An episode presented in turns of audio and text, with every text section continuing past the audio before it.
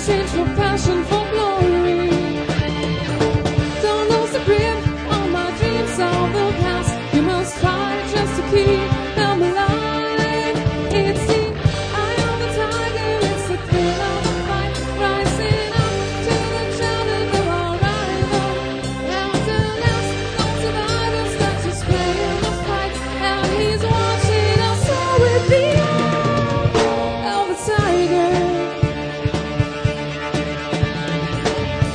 Face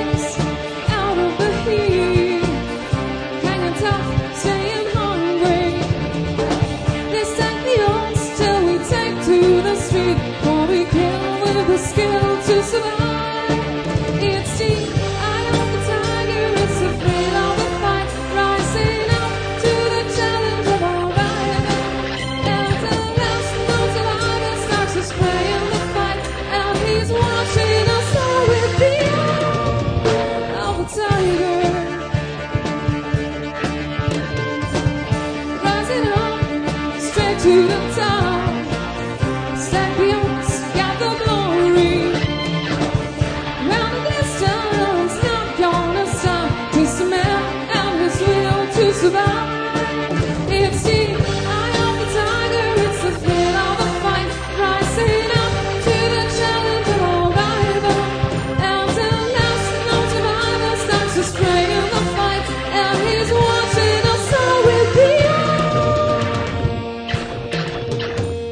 tiger.